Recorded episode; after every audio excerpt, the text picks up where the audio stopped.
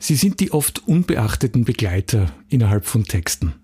Man setzt sie so, wie man das irgendwann einmal gelernt hat. Punkt am Ende, Fragezeichen nach der Frage und Komma, naja, dort, wo man vermutet, dass eines hingehört. Oder auch nicht.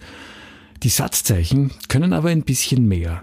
Sie sind kleine Gewürzkörnchen in Texten. Sie können ihnen besondere Feinheiten verleihen und sie dadurch natürlich interessanter machen. Es zahlt sich also aus, bei den Satzzeichen etwas genauer hinzusehen. Und genau das will ich in dieser Episode tun. Stay tuned.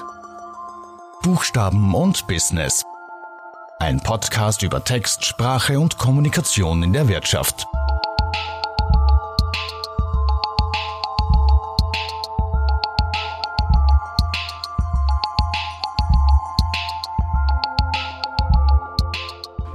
Ja, hallo, guten Tag und Servus.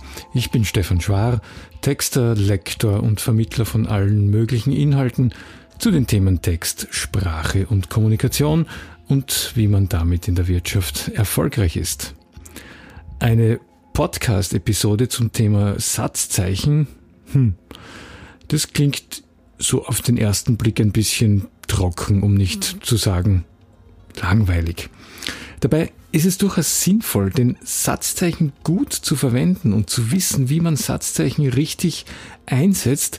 Das zeugt von hohem Bewusstsein für Texte. Und oftmals erkennt man die Textqualität nicht zuletzt auch daran, wie der Schreiber oder die Schreiberin mit diesem Thema Satzzeichen auch umgeht.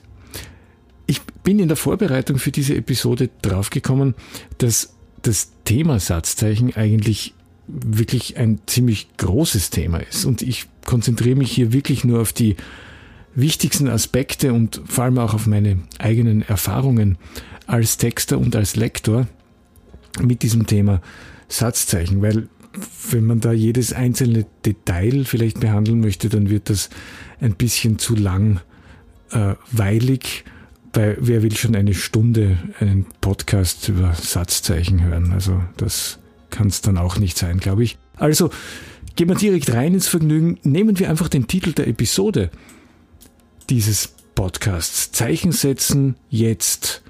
Drei Wörter, die ich zweimal also hintereinander verwendet habe, aber jeweils unterschiedliche Satzzeichen eingesetzt habe. Zeichen setzen, drei Punkte jetzt, Fragezeichen, Zeichen setzen, Rufzeichen jetzt. Wenn man das spricht, dann klingt das wahrscheinlich ungefähr so. Zeichen setzen, jetzt. Zeichen setzen, jetzt.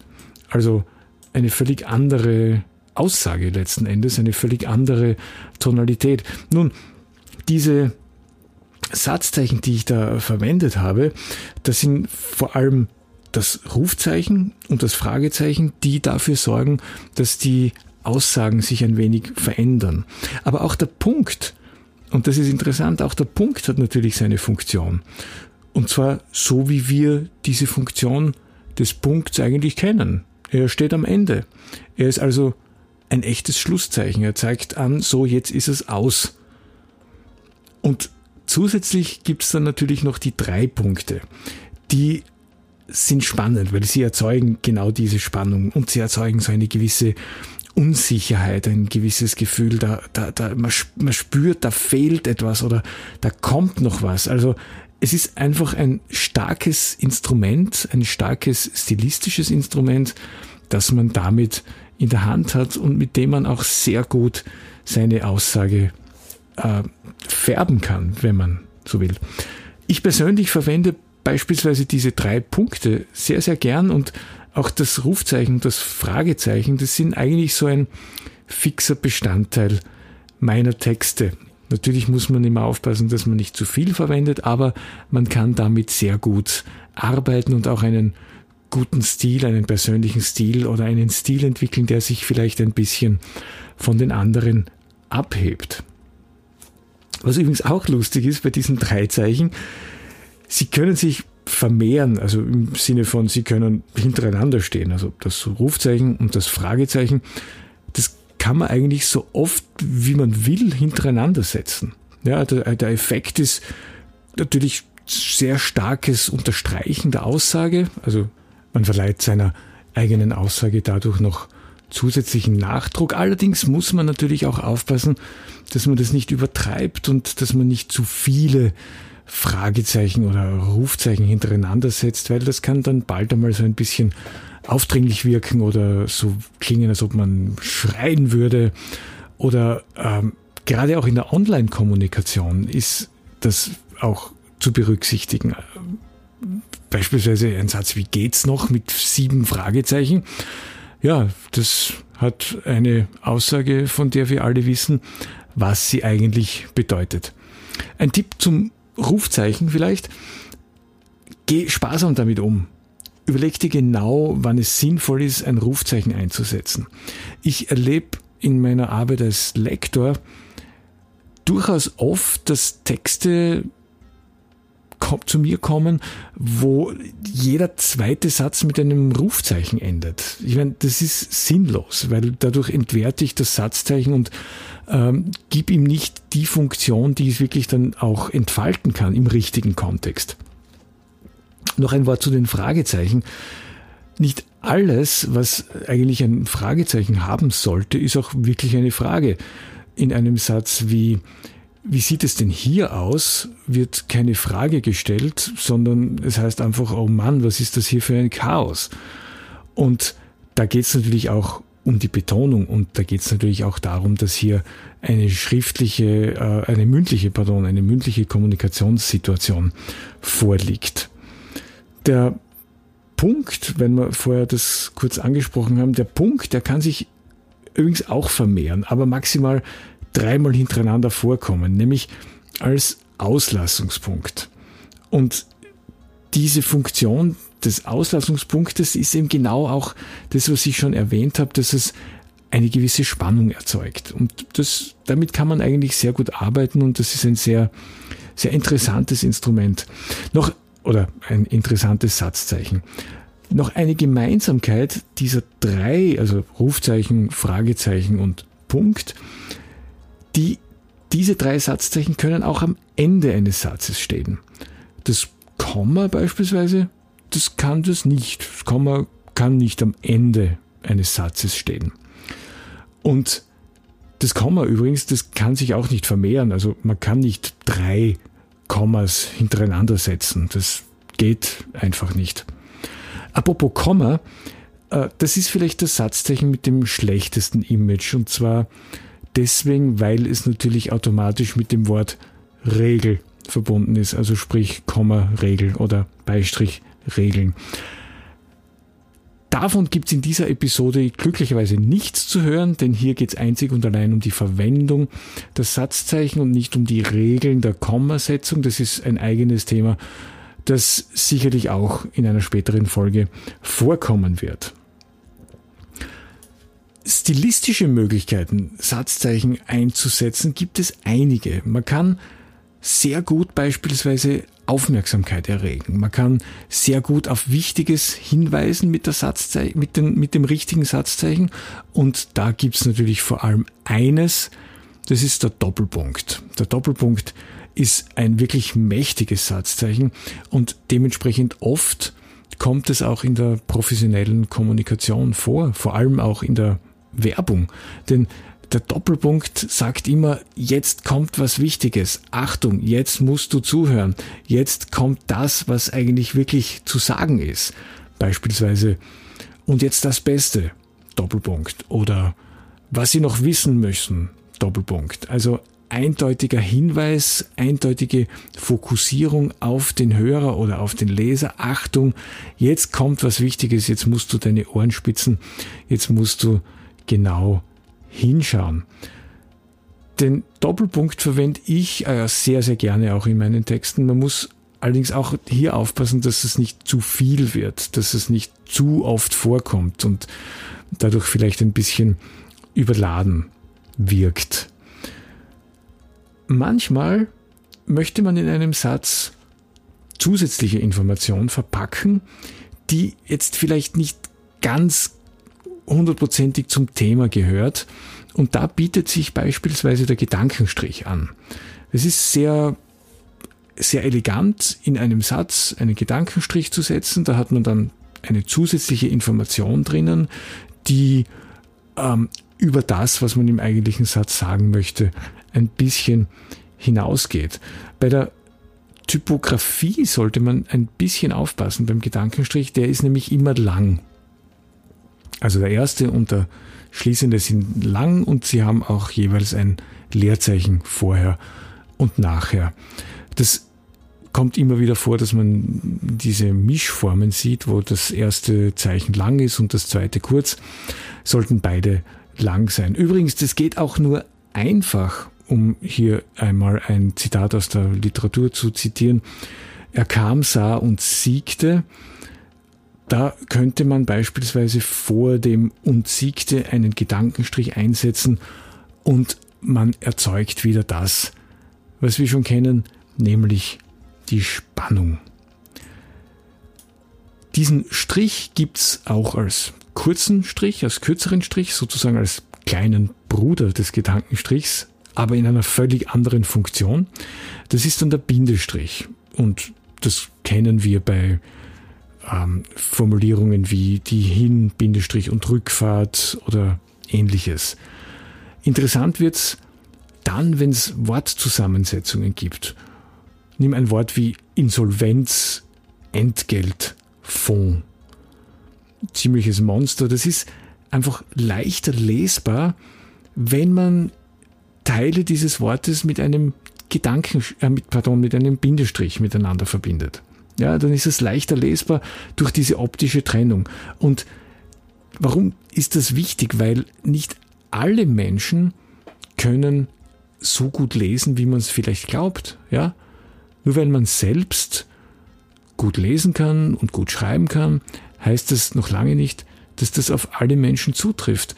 Und die Auflösung von langen Wörtern mit Hilfe eines kurzen Bindestrichs verbessert die Lesbarkeit eines Wortes und damit eines Textes ganz, ganz enorm. Und weil wir gerade beim Thema leicht lesen sind, diese optischen Trennungen machen viel aus. Früher beispielsweise, ich meine ganz früh, also so die ersten sprachlichen Zeugnisse, die es äh, gegeben hat, alte sprachliche Dokumente, da ist sehr oft alles in einem durchgeschrieben. Ohne Pause quasi, ohne Absatz, ohne Zeichen, nichts. Und das ist natürlich schwer zum Lesen und als Konsequenz auch schwer zu verstehen. So gesehen war das revolutionär oder ist das revolutionärste Satzzeichen wahrscheinlich das Leerzeichen. Das merkt man meistens erst dann, wenn es fehlt, wenn beispielsweise zwei Wörter dann wirklich zusammenkleben und die eigentlich nicht zusammengehören. Das lässt sich allerdings meistens sehr schnell korrigieren, weil man das ja merkt, wenn äh, zwei Wörter zusammen sind, die nicht zusammengehören. Und da geht es überhaupt nicht um die Getrennt- und Zusammenschreibung von, von Wörtern. Das ist ein Rechtschreibthema, das in dieser Folge nicht behandelt wird, sondern es geht einfach darum, dass man mit einem fehlenden Leerzeichen sofort merkt, dass hier etwas nicht stimmt. Es gibt aber nicht nur ein fehlendes Leerzeichen, sehr oft oder wahrscheinlich sogar wesentlich öfter gibt es doppelte Leerzeichen. Und das entsteht einfach oft im Schreiben, in Word-Dokument, wo man nach oben, nach unten äh, scrollt, wo man Texte, Textteile überarbeitet, neu formuliert. Das schleicht sich automatisch einfach ein, dass man plötzlich doppelte Leerzeichen hat. Und das kann man eigentlich relativ schnell ausmerzen, indem man mit der Suchfunktion dieses doppelte Leerzeichen oder diese doppelten Leerzeichen einfach sucht und durch ein einfaches ersetzt.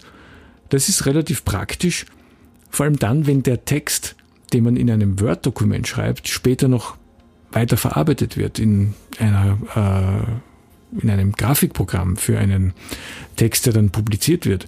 Da sind die doppelten Leerzeichen dann optisch einfach wirklich Störfaktoren und es schaut einfach nicht schön aus und es wirkt ein bisschen, naja, äh, sagen wir mal schlampig, wenn man zu viele doppelte Leerzeichen in einem Text hat.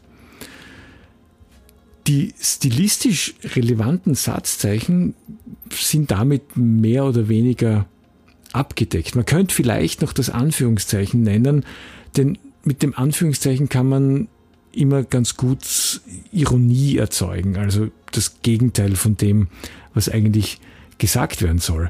Beispielsweise in einem Satz wie, ja, und dann kommen die Anführungszeichen Experten zu Wort. Du siehst, das ist sofort klar, welche, welchen Status diese Experten in einem Satz wie diesem haben.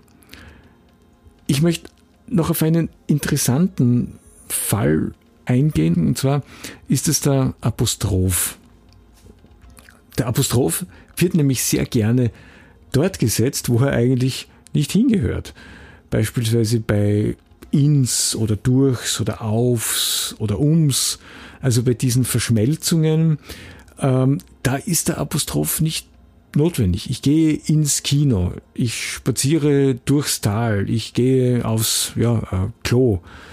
Da ist ein Apostroph nicht vorgesehen, wird aber sehr gerne gemacht, weil man das Gefühl hat, dass das irgendwie so sein sollte, muss es aber nicht. Und der Apostroph wird als Fleißaufgabe sehr oft auch dann gemacht, wenn es um den Genitiv, also um den zweiten Fall, von Namen geht.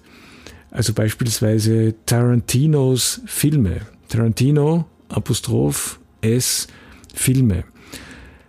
Das Schlimme daran ist, dass dieser Apostroph einen ganz scheußlichen Beinamen bekommen hat, nämlich Deppenapostroph. Und ganz im Ernst, das ist schon ziemlich hart, weil alles gut und schön, wenn man weiß, wie man Satzzeichen verwendet, aber wenn man einen Apostroph halt falsch setzt, dann ist man vielleicht kein Ass in der Rechtschreibung, aber ein Depp ist man deswegen wirklich noch lange nicht. Woher das kommt, ist auch klar. Es ist eine klare Interferenz, also ein Einfließen aus dem Englischen. Und eines muss man auch sagen, der Duden hat schon in der letzten Ausgabe, also in der 27., die im Jahr 2017 erschienen ist, diesen Apostroph zugelassen, etwa bei äh, Gastronomienamen wie Seppis Stüberl oder ja, Gerlindes Gasthaus oder sowas in der Art. Da sagt der Duden, um diese, diesen Namen hervorzuheben, ist es zulässig, dass man zwischen den Namen und dieses Genitiv S auch einen Apostroph setzt. Die Zeiten ändern sich halt und nicht alles, was ein falscher Apostroph ist, muss gleich Deppen-Apostroph heißen. Tja, eben, ob es jemandem gefällt oder nicht, die Menschen gehen zum Teil halt auch sehr frei mit den Satzzeichen um das bemerkt man immer wieder und es äh, kommen auch immer wieder neue Satzzeichen dazu. Es gibt sozusagen Newcomer oder Rising Stars, die man in den letzten Jahren verstärkt in der schriftlichen Kommunikation wahrnimmt. Bestes Beispiel ist das Sternchen. Das Sternchen wird häufiger und es wird deswegen häufig, weil sehr, sehr oft die äh, geschlechtergerechte Sprache sich genau dieses Sternchens bedient. Und das funktioniert ja im Großen und Ganzen eigentlich nicht so schlecht. Und deswegen finden wir immer häufiger Sternchen auch in Texten. Oder in den letzten Jahren ein besonderer Hit, der Hashtag.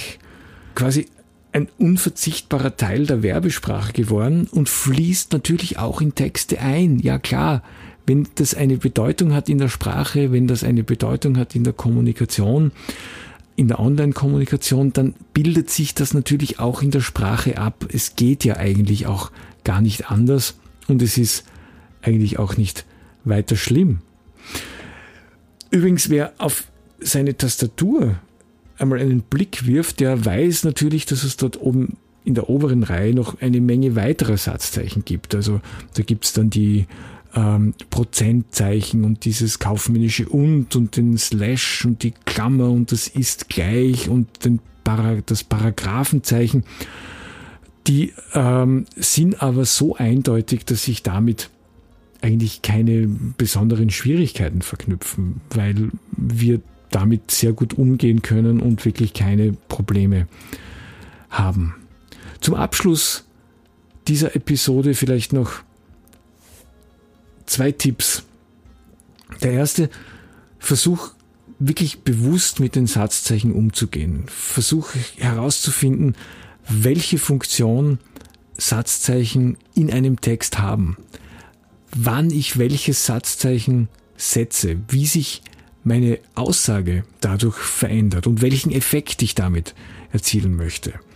Einfach einmal, und das ist der zweite Tipp, schau dir selbst an, wie du Satzzeichen verwendest. Wann setzt du ein Rufzeichen?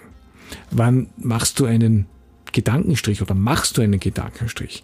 Wie gehst du mit Auslassungspunkten um? Das lässt sich trainieren, allerdings erst dann, wenn es auch ein Bewusstsein dafür gibt. Wenn du weißt, dass diese Zeichen nicht nur irgendwie so halt in Texten herumstehen, sondern dass sie eine Funktion haben und dass man sie ganz gezielt nutzen kann, um dadurch die Qualität seiner eigenen Texte zu steigern. Tja, wenn du mehr von mir wissen willst, dann schau auf meine Homepage www.ad-literam.at. Dort gibt's Blogbeiträge rund um die Themen Text, professionelles Schreiben, Sprache und Kommunikation. Schau auch nach, was wir auf Facebook machen unter facebook.com slash adliteram.at und vielleicht hörst du dir auch die eine oder andere Folge dieses Podcasts hier an. Danke fürs Dabeisein, mach's gut und bis zum nächsten Mal.